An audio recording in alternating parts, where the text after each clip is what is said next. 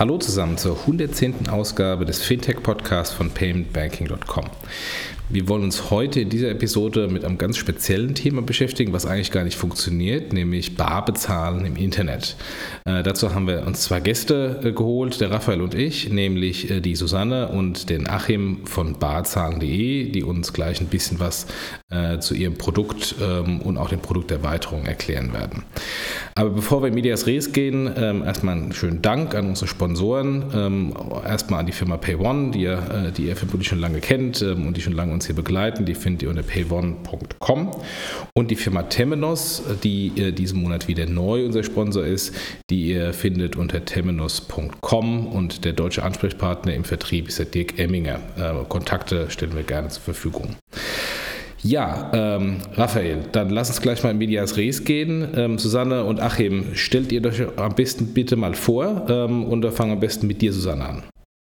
Guten Morgen, mein Name ist Susanne Krehl. Ich bin Managing Director Austria and Switzerland bei Barzahlen, habe mich äh, die letzten fast sechs Jahre bei Barzahlen um die Vermarktung des Produktes gekümmert und mache außerdem den Fintech-Stammtisch in Berlin. Und Achim?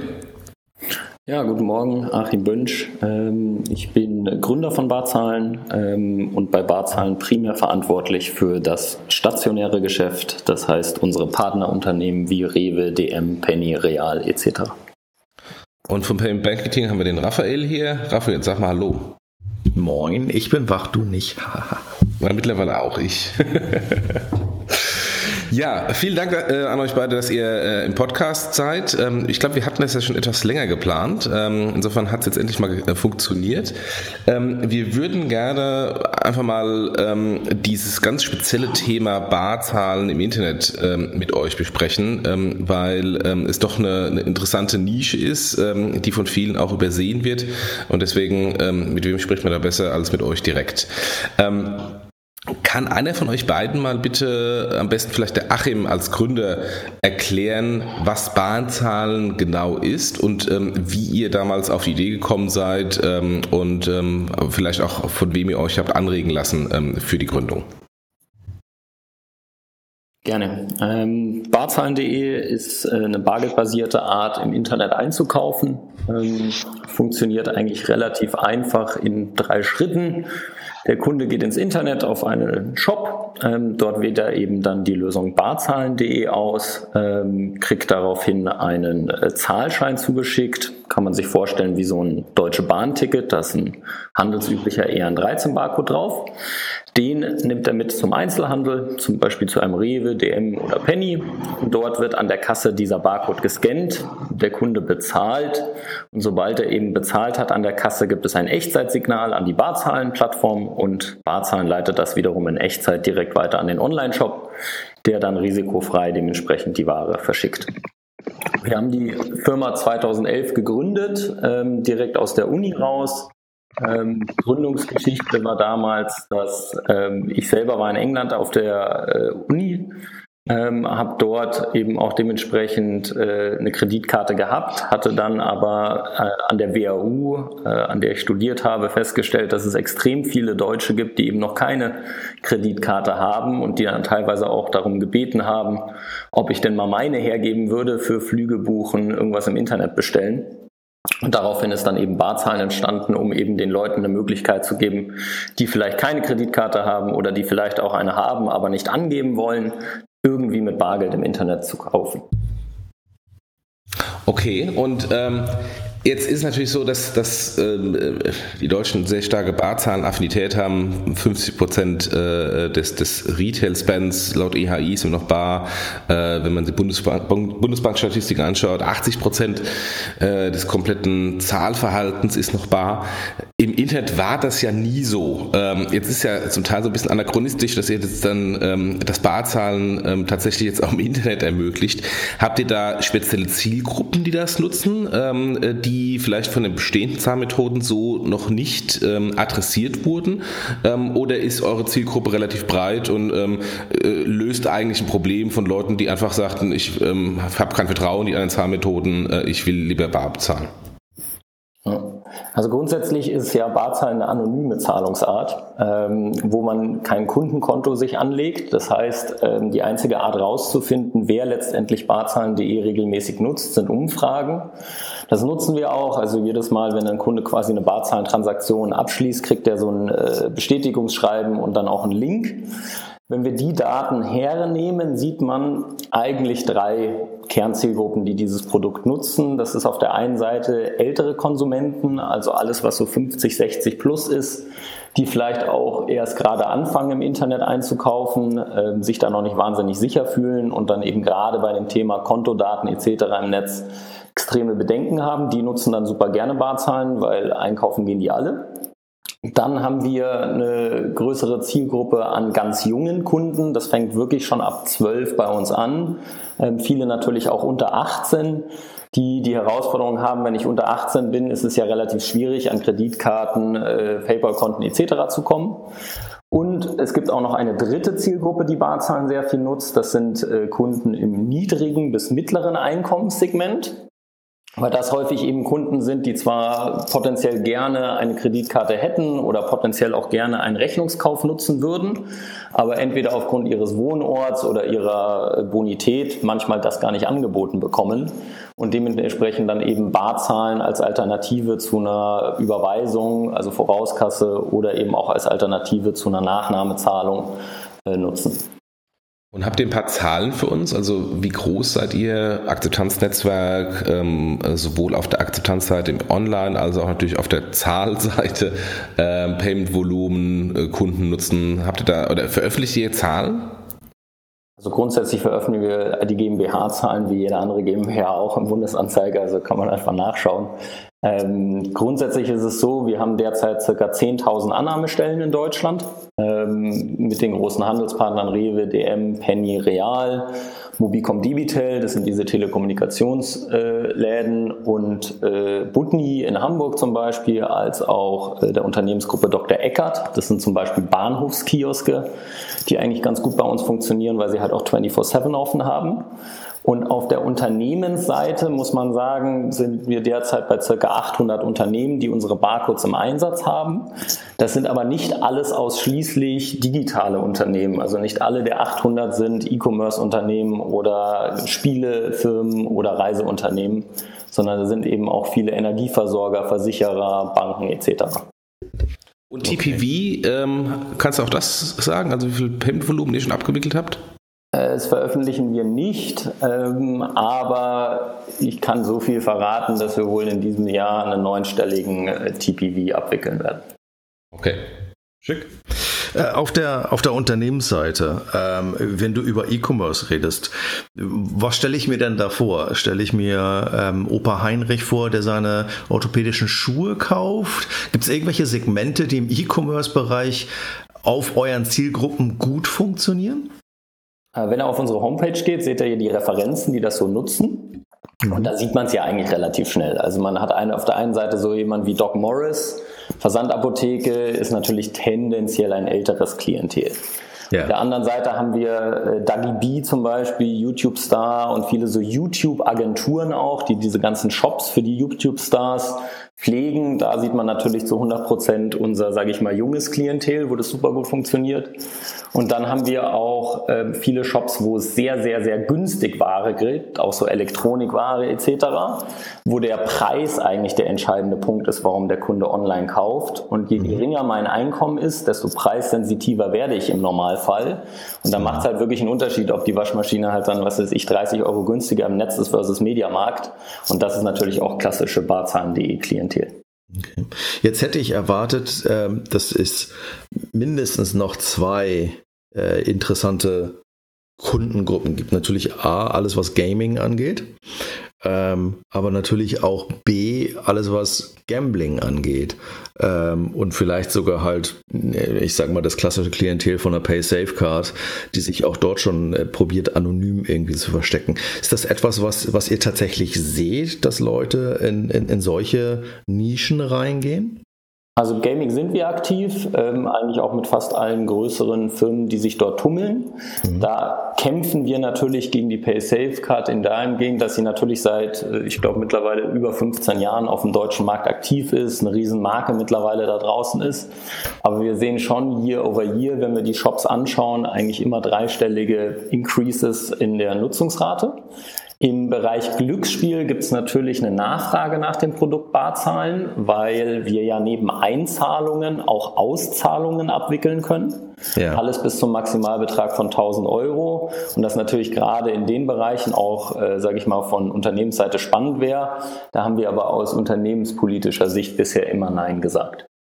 Kann ich da gleich mal reinspringen zu Gaming? Ich habe da, hab da ja eine persönliche Historie.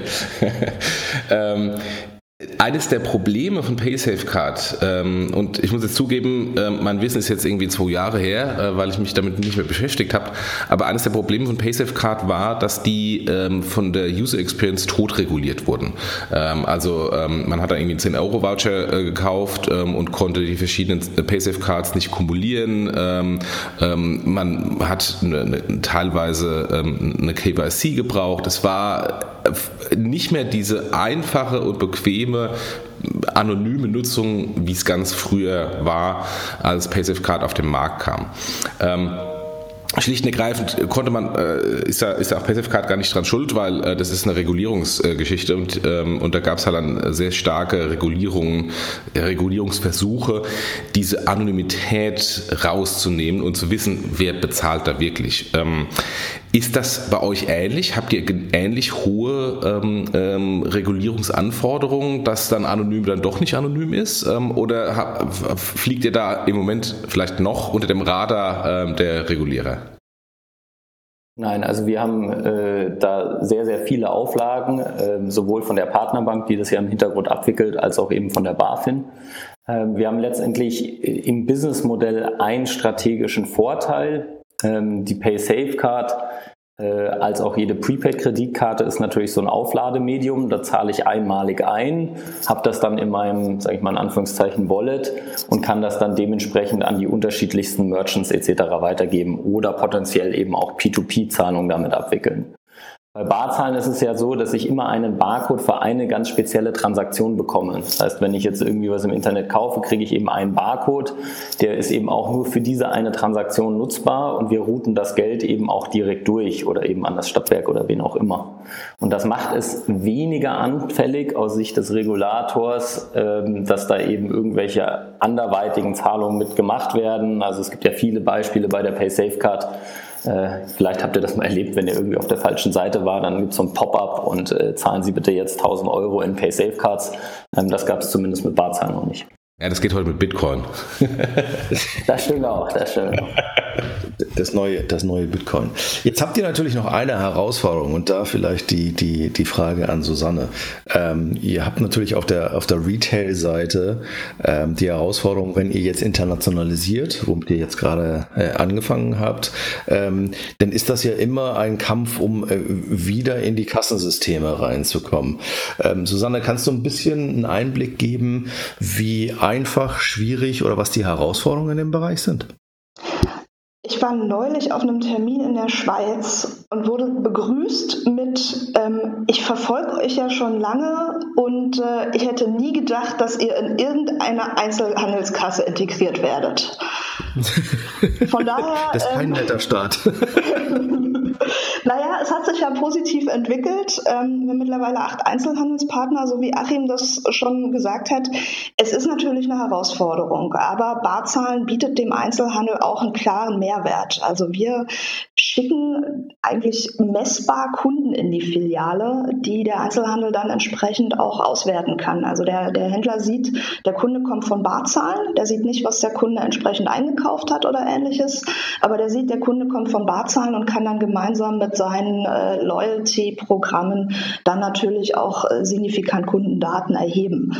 Ähm, und äh, ja, es war eine sehr große Herausforderung, den ersten Einzelhändler hier in Deutschland zu gewinnen. Das war damals der DM Drogeriemarkt und äh, lief eigentlich darüber, dass der DM-Gründer ja selber ähm, eine sehr starke Gründermentalität hat und entsprechend auch bereit war, ein junges Unternehmen zu unterstützen und da First Mover zu sein. Und ähm, wir haben jetzt in Österreich und der Schweiz den Vorteil, dass wir klar auch Bestandspartner haben, besonders in Österreich, wo wir technische Anpassungen machen müssen, nochmal eine neue Kassenintegration äh, auf den Weg schieben müssen.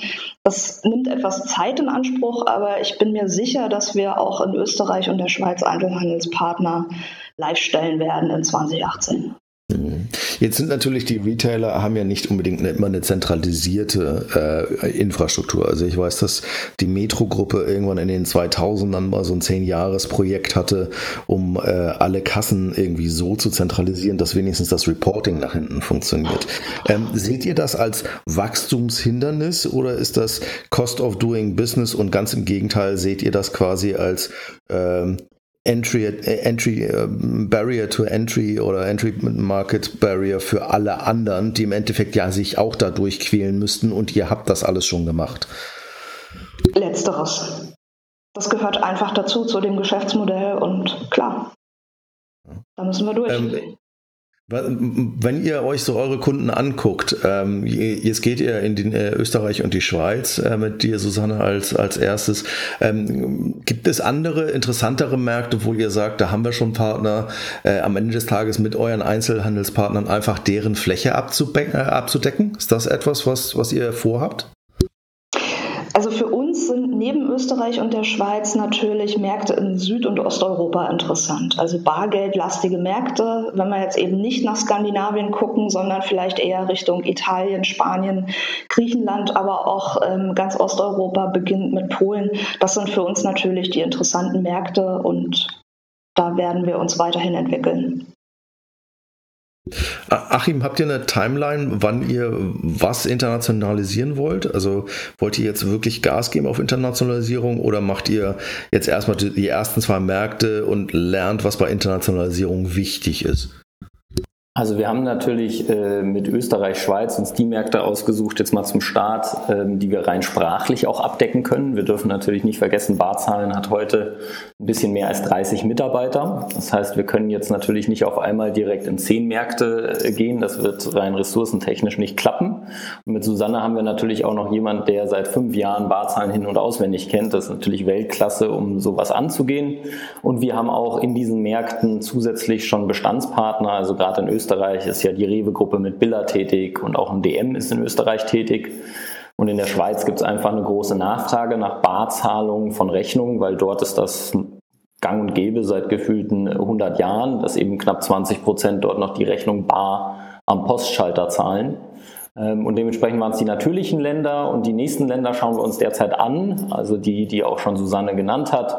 Und wenn wir dann zum Schluss gekommen sind, das eine ist besser als das andere oder wie auch immer, dann werden wir dort natürlich analog auch starten, uns ein Country Head holen und dann äh, geht die ganze Reise wieder von vorne los. Ähm, ihr macht jetzt auch dieses ähm, Cash-Out ähm, mit, mit ähm, N26 und vermutlich noch mit weiteren Partnern.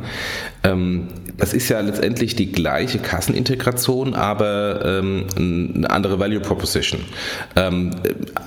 Seht ihr da vom Wachstum ähm, und auch vom Geschäftsmodell, ähm, dass das eine das andere überholt? Oder sind zwei komplett separate Geschäftsmodelle, die sich letztendlich auf die äh, Kassensysteminfrastruktur äh, zentralisieren ähm, und, ähm, und diese ausnutzen ähm, und äh, die laufen völlig unabhängig voneinander? Die spielen schon Hand in Hand. Also was wir mit unserer Kassenintegration können, sind Ein- und Auszahlungen am POS. Die können natürlich für Geschäft, äh, verschiedene Geschäftsbereiche eingesetzt werden. Achim hat jetzt sehr den, das Digit den digitalen Bereich betont. Ähm, wir sind aber auch in ganz verschiedenen anderen Industrien unterwegs. Du hast jetzt die Banken angesprochen. Da ermöglichen wir einfach Ein- und Auszahlungen vom Girokonto. Damals haben wir mal mit N26 angefangen. Da heißt es Cash 26. Ähm, das ist aber auch bei anderen Banken einfach ein White-Label-Produkt. Ähm, bei den Sparda-Banken heißt es Sparda Bargeld. Bei der DKB ähm, heißt es Cash im Shop. Und äh, wir sind aber noch in ganz anderen Bereichen zum Thema Rechnungszahlung unterwegs. Also äh, man kann eben auch seine Stromrechnung, seine Versicherung, seine ganz normale Mahnung äh, bis hin zur Miete mit Bargeld im Supermarkt zahlen über Barzahlen. Jetzt gibt es da in Berlin so ein anderes Startup namens OptioPay, ähm, die sich auch auf den Bereich Cash-Out ähm, fokussiert haben. Seht ihr da die in dem Segment als Wettbewerber, als Ergänzung, als Partner ähm, oder habt ihr darüber noch gar nicht nachgedacht? Achim? Also für uns ist es eher ein, ein, Kooperationspartner und wir sprechen auch schon mit denen. Es wäre ja dann quasi unterschiedlich. Also ich kriege, was weiß ich, 300 Euro von meiner Versicherung ausgezahlt. Option A, ich kriege 330 Euro Amazon-Gutschein oder 360 Euro Zalando-Gutschein. Oder ich äh, will das halt heute noch und in Bar haben. Dann klicke ich auf den Barzahlen-Button und dann könnte ich es mir quasi heute noch im Rewe oder DM abholen. Okay. Susanne, du hast ja sehr stark in der Vergangenheit ähm, das Thema Financial Inclusion ähm, ähm, gepusht im Kontext mit Barzahlen und, ähm, und da auch mal das Beispiel gebracht mit Energieversorger. Ähm, mhm wo die Leute hingehen, die vielleicht keinen Lastschrifteinzug machen können ähm, ähm, oder auch diese, diese Prepaid-Stromverträge ähm, äh, haben. Ähm, ist das ein Segment, was steigt ähm, oder ist das eher so eine kleine, sehr profitable Nische, die aber halt eine Nische ist? Nische der Nische bei Beizahlen.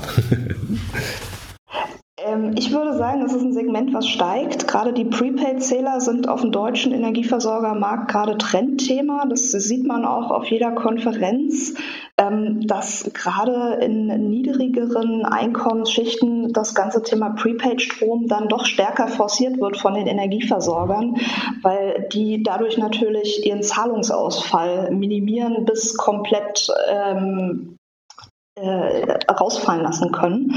Ähm, es ist ein Thema, was mit äh, sozialen und gesellschaftlichen Schichten zu tun hat. Also jemand, der regelmäßig ähm, genügend Geld auf dem Konto hat, wird wahrscheinlich eher per Lastschrift zahlen. Es gibt aber auch eine Zielgruppe, die ähm, einfach regelmäßig bar zahlt.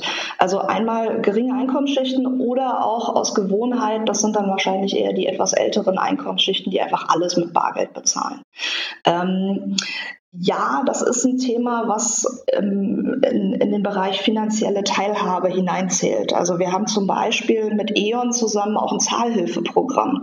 Könnt ihr euch anschauen, unter eon.de slash barzahlen ähm, gibt es ein Zahlhilfeprogramm, wo einfach wirklich, ich sag mal, Schuldnerberatung von, vom Energieversorger selbst betrieben wird und dem Kunden tatsächlich geholfen wird, dann auch ähm, seine Energierechnungen zu bezahlen. Und manchmal geht das eben nur noch über Bargeld.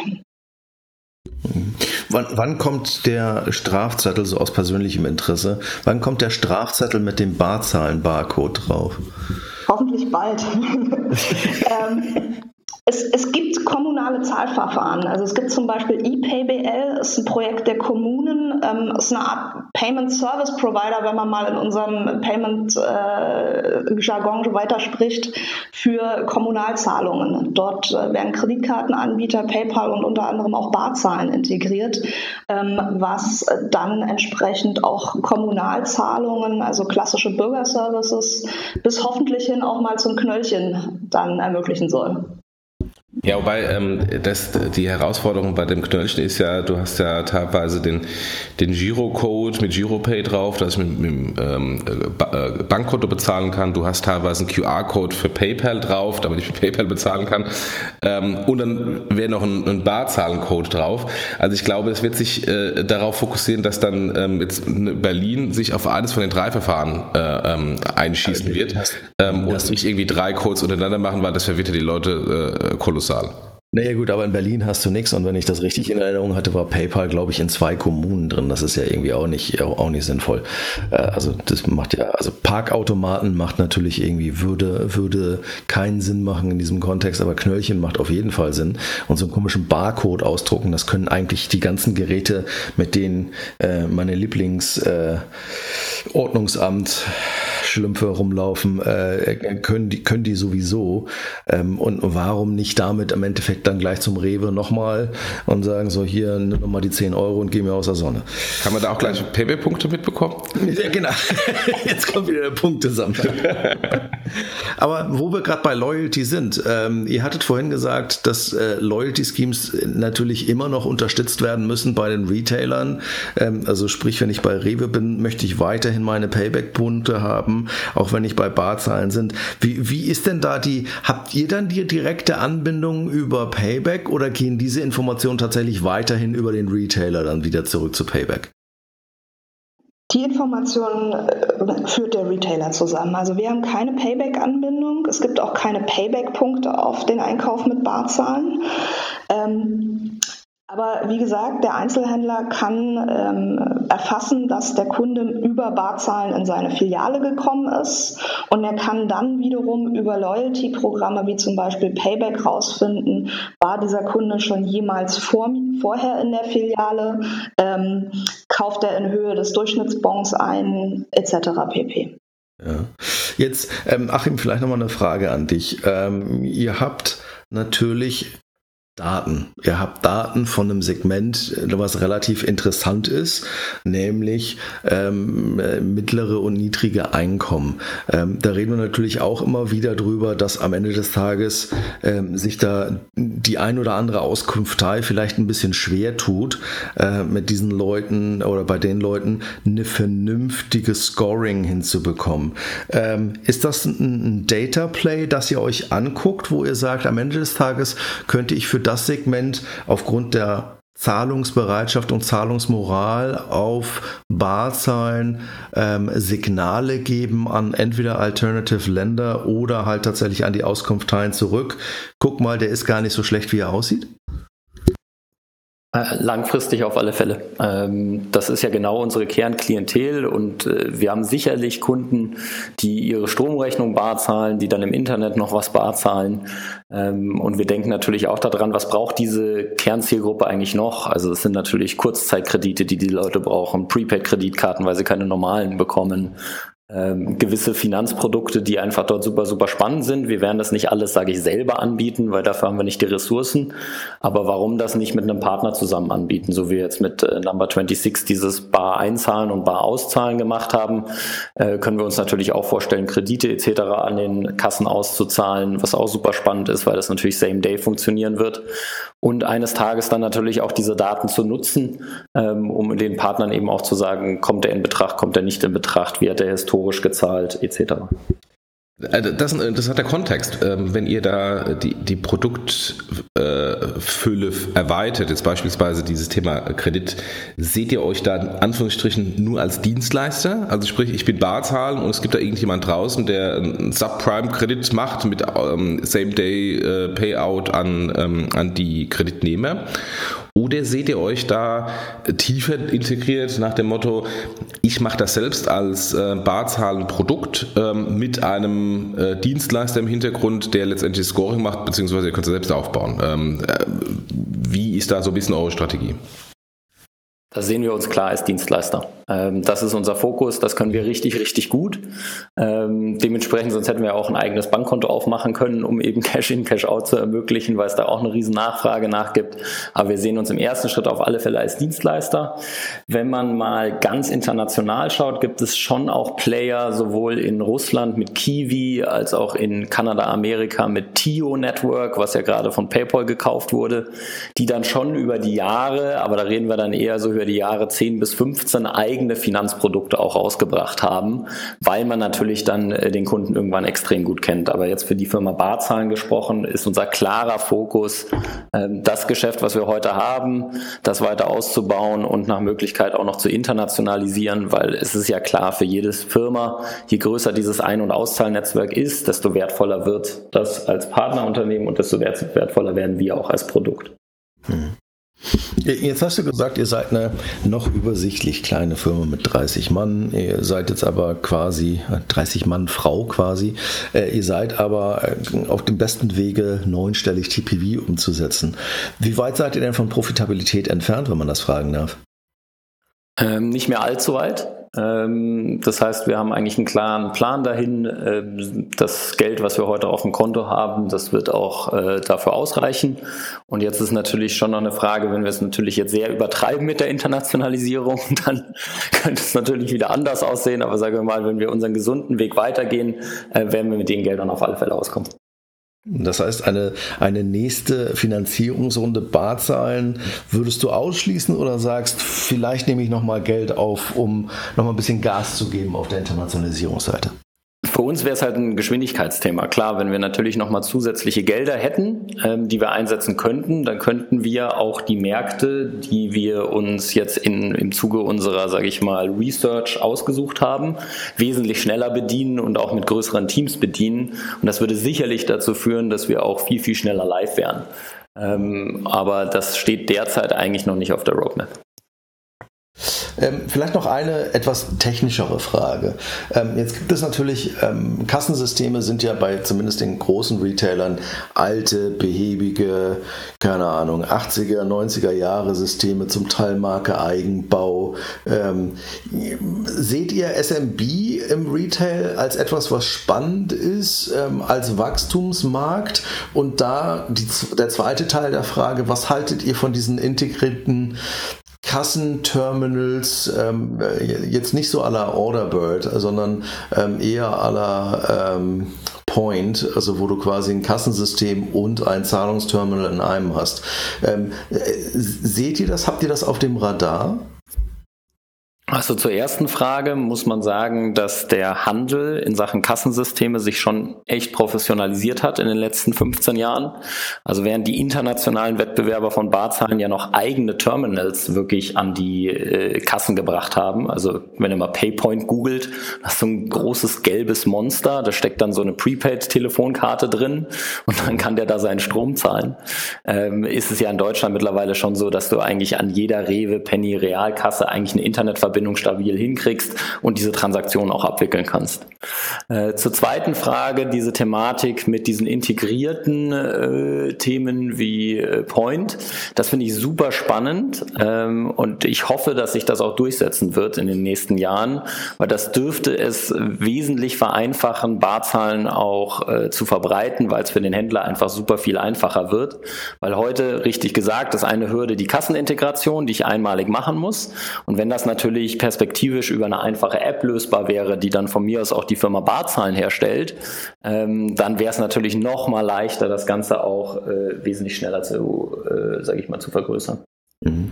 Kann, kannst du schon sagen, ob ihr mit Point im Gespräch seid? Weil Point hat ja gerade letzte Woche äh, announced, dass sie mit der Wirecard das Point Terminal nach Deutschland bringen. Wir sprechen ehrlich gesagt mit denen noch nicht. Ähm, Wäre aber in der Tat mal eine ganz spannende Diskussion. Ich kenne ja dieses ganze Thema auch dadurch, dass Orderbird ja auch von Alstin finanziert ist und wir ja auch wiederum Alstin als Venture Capital Fund bei uns hinten haben. Ähm, da kam auch schon super oft die Idee auf, warum können wir denn eigentlich nicht im Café oder wo auch immer die dann sind, diese Zahlungen abwickeln. Das wäre doch auch spannend für den Partner. Da kommst du dann schnell in diese Diskussion rein, wie machst du es mit äh, dem Forderungsausfall? Was passiert, wenn mal so ein Café pleite geht, etc. Okay. Ähm, du willst auch noch was fragen?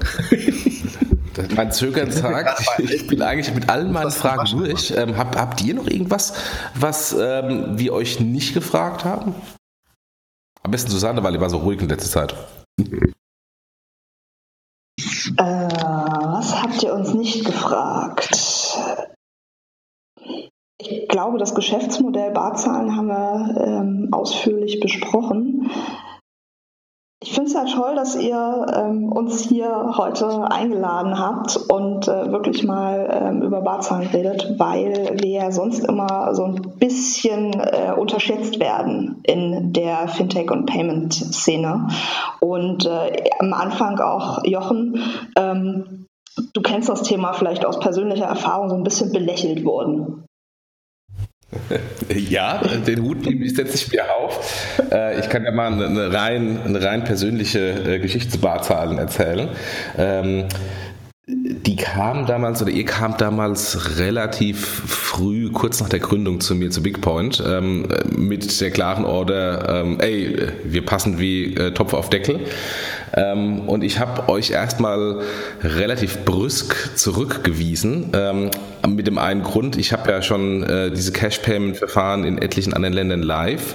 Ähm, und in manchen Ländern funktionieren sie wie Hölle oder funktionierten sie damals wie Hölle. Ähm, in anderen Ländern überhaupt nicht. Und insbesondere in den eher westlich orientierten Ländern funktionierten sie überhaupt nicht. Äh, also USA, PayNearMe funktionierte gar nicht. Ähm, ähm, während in äh, Brasilien und in Russland, die ja noch Anführungsstrichen viel schlimmere Bargeldmärkte sind als ähm, als wir in Deutschland, da funktioniert es sehr gut. Ähm, und deswegen habe ich gesagt, so, Jungs, nette Idee, aber ähm, macht mal ein bisschen, ihr seid Startup, zeigt mal, dass ihr groß werdet ähm, und dann können wir drüber reden, weil mir geht es um die Conversion und ich habe keine Lust, irgendwie da die Leute in Flow zu schicken und dann geht es eben nicht zum DM, Anführungsstrichen, dann ist besser ähm, äh, PaySafe Card. Ähm, aber habt euch immer, ähm, äh, also erstens war, das Gute war, äh, Florian, dem ich ja damals hauptsächlich ähm, äh, gesprochen habe, hat sich deswegen nicht äh, entmutigen lassen, sondern ist dran geblieben, hat, hat sich in die Wade verbissen und ist hängen geblieben, was, was schon mal ähm, A und O für ein Startup ist, was, was mich auch schon beeindruckt hatte. Und auf der anderen Seite, als dann natürlich die, die Infrastruktur größer wurde, mehr Akzeptanzstellen, die auch ähm, tendenziell nicht nur um 16 Uhr mittags zumachen, sondern ein bisschen länger aufhaben ähm, und, und mehr Implementierung, ähm, war es dann so, dass dann kurz bevor ich äh, BigPoint verlassen habe, ähm, ähm, also Barzahlen auch integriert wurde. Also von daher, ähm, das ist äh, so ein Geschäftsmodell, was man neigt zu unterschätzen. Ähm, auf der anderen Seite ähm, ist es eine extrem interessante Nische, ähm, die bei den äh, Companies, wo es passt, ähm, auch äh, signifikant werden kann. Also von daher, das ist ja auch das, die Intention des, des Podcasts hier, ähm, dass wir, dass wir äh, euch auch mal die Bühne bieten, ähm, das, das äh, Modell ein bisschen größer zu erklären, weil es garantiert Leute gibt, die den Podcast zuhören, die immer mal gehört haben von Barzahlen, aber das Geschäftsmodell nicht verstanden haben und, ähm, und auch gar nicht ähm, den Markt dafür gesehen haben oder sehen. Jetzt hat ja noch ähm, einer, nachdem jetzt irgendwie Jochen clean gekommen ist, ähm, jetzt hat ja auch noch ein nicht ganz unwesentlicher Player angefangen, äh, auch eine Cache-Lösung einzubauen, nämlich Amazon Cache. Wie seht ihr das Thema? Also auf der einen Seite natürlich äh, gewissermaßen auch als Bestätigung, ähm, dass das, auf was wir in 2011 gesetzt haben, ähm, durchaus jetzt selbst in Amerika ein Thema ist. Es ist ja neben Amazon Cash gibt es jetzt ja auch die Lösung PayPal Cash, bei der ich ja auch mit Bargeld eben mein PayPal-Konto aufladen kann. Äh, ja. Analog funktioniert es letztendlich bei Amazon, ähm, wo ich einen Barcode erhalte und dann eben auf mein Amazon-Konto Bargeld einzahlen kann, derzeit in den USA zwischen 15 Dollar und 500 Dollar. Und dann lade ich das auf mein Amazon-Konto und dann kann ich das letztendlich in der Amazon-Welt auch ausgeben. Mhm. Und ähm, ich glaube, dahingehend wird sich natürlich auch entwickeln. Das ist ja dann nur eine andere Form der Transaktion. Bei uns ist es ja so, dass man eine Order hat und die bezahlt und bei denen ist es dann so, man lädt das quasi auf. Ähm, das wäre aber auch über, über die Barcodes von Barcode, Barzahlen darstellbar. Nichts anderes machen wir eigentlich mit Number 26, wo ich ja mein Konto auflade. Und ob es dann das Amazon-Konto ist oder das Number 26-Konto, das ist ja dann äh, letztendlich für uns egal. Äh, habt ihr Respekt davor, wenn die das in den USA anfangen, ganz offensichtlich für eine ganz bestimmte Zielgruppe, ähm, vielleicht die undokumentierten Leute, die sehr viel Cash machen müssen in den USA. Ähm, flößt euch das Respekt ein, wenn so, ein, wenn so ein großer Player plötzlich anfängt, du sagst, das ist Validierung des Geschäftsmodells, äh, das ist in Ordnung. Ähm, Amazon hätte natürlich die Möglichkeit, relativ zeitnah so etwas auch nach Europa zu bringen, wenn sie denn wollten. Ähm, ist das etwas, wo, wo ihr sagt, mh, hm, schwierig? Oder sagt ihr, oh, schöne Chance, anstatt dass sie selber machen, sollten sie doch einfach mit uns reden? Äh, und plötzlich haben eure Retailer eine Connection zu Amazon. Das wäre auch lustig. Also für den Retailer ist es natürlich extrem viel leichter, dieses Produkt einzuführen, wenn er es einfach über Barzahlen macht, weil die Barcodes sind heute schon drin, die Schnittstellen existieren alle, die Echtzeitsübermittlung geht. Ja. Ähm, es ist natürlich auf der einen Seite natürlich eine Gefahr, sage ich mal, wenn Amazon Cash jetzt, äh, sage ich mal, weltweit im Einsatz wäre und dann sich auch für andere Firmen öffnen würde, alle Amazon Payments. Auf der anderen Seite kennen wir aber auch so ein bisschen die Amazon-Strategie, ähm, weil die uns das schon mal so ein bisschen dargelegt haben und deren Ziel ist es eher mit Dienstleistern zusammenzuarbeiten, die heute schon die Schnittstelle in den Handel haben. Ähm, und dementsprechend scheint es so zu sein, als wäre es für uns eher äh, ein potenzieller Kooperationspartner. Das heißt, im Notfall gibt es irgendwann die Headline Barzahlen verkauft an Amazon? Ob Amazon jetzt unbedingt ein Interesse hat, sich dann diesen Anbieter direkt in jedem Land zu kaufen, weil die müssen das ja dann in 20 Ländern machen, äh, das weiß ich nicht, ob die das wirklich wollen. Okay. Ähm, dazu in dem Kontext noch eine kurze Frage, die mir gerade eingefallen ist. Ähm, ich habe ja heute schon die Möglichkeit, äh, de facto bar bei Amazon und Co. zu bezahlen, nämlich indem ich äh, in den Handel gehe und eine von diesen Geschenkkarten äh, äh kaufe. Ähm, jetzt haben diese Geschenkkartenmodelle, ähm, also diese, diese Anbieter von diesen Geschenkkartenmodellen, ähm, für die, für die äh, Händler oder Merchants, die dahinter stecken, einen riesen Nachteil. Sie sind schwaneteuer. Also da ist irgendwie die, die, Gebühr, die man bezahlen muss, äh, extrem hoch. Ich muss diese äh, Karten produzieren, ich muss die Distribution managen, etc. etc. Das kann man alles günstiger machen. Und dann natürlich der, der der, der Wink- und Zaunfall äh, äh, zu euch. Habt ihr darüber mal nachgedacht, ähm, dass ähm, äh, im Grunde diese, dieses relativ komplexe äh, ähm, äh, Geschenkkartenmodell zu ersetzen ähm, über das Barzahlenmodell?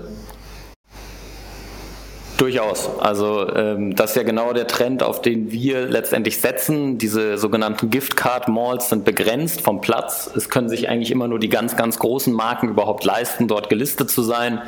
Ähm, das wird dann meistens verbunden mit dem Marketingversprechen, man würde darüber Neukunden gewinnen, wenn man dann eben da in dieser Giftcard-Mall hängt. Das ist extrem teuer. Und ich persönlich glaube schon, dass es dahin gehen wird, dass halt äh, eher diese Amazon Cash-Lösung sich durchsetzen wird, wo dann eben jeder Merchant äh, so Barcodes integriert, dann eben Aufladungen im Supermarkt macht und man vielleicht noch so eine Art Terminal hat, und dann äh, zum Verschenken vielleicht noch die Karten nimmt. Aber es ist auch heute schon eine große Herausforderung, dass viele Kunden, und das wissen viele Leute nicht, diese Karten wirklich für sich selber kaufen. Und das gibt es nicht nur bei Amazon, sondern auch wenn man sich mal Spotify anschaut. Ähm, auch die kämpfen eigentlich mit der Thematik, dass es einen hohen zweistelligen Prozentsatz ihrer Kunden äh, zahlen ihr Abo regelmäßig über die Spotify-Gutscheinkarte, anstatt letztendlich ihr Konto zu hinterlegen. Und das ist natürlich in Sachen Payment-Kosten äh, 7x zu, sage ich mal, einer äh, Lastschrift oder einer PayPal-Transaktion.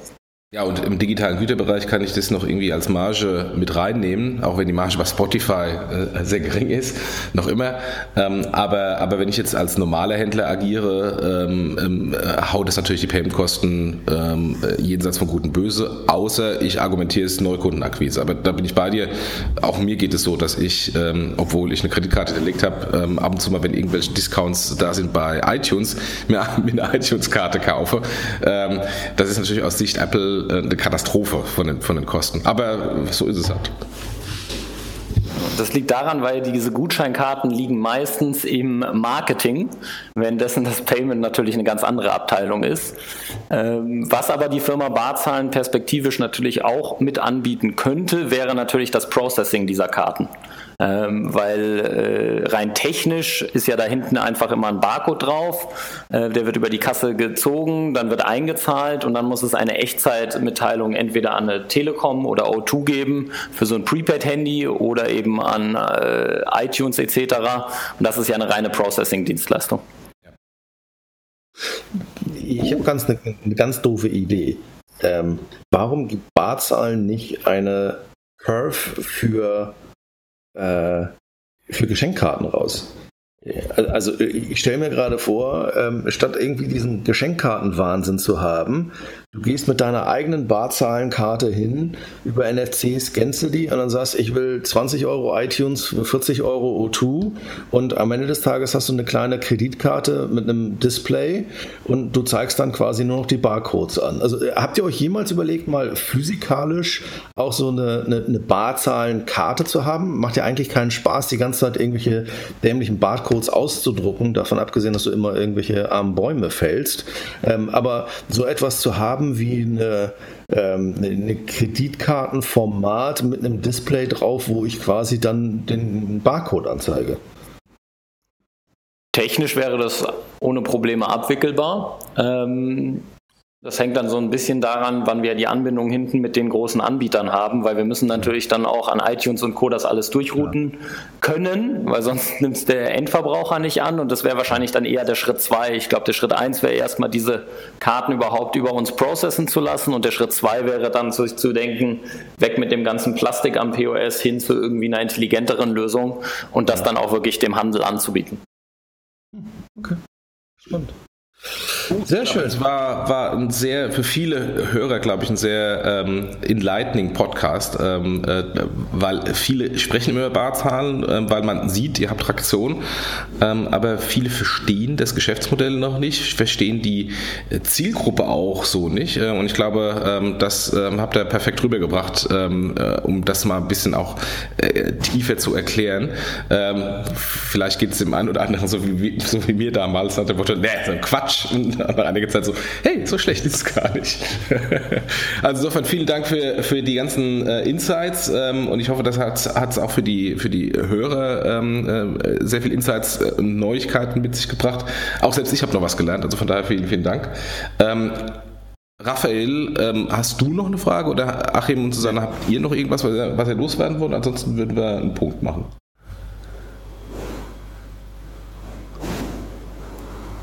Ruhe, dann würde ich sagen, vielen Dank euch und ähm, bis zum nächsten Mal bei irgendeinem äh, Fintech-Meetup in Berlin.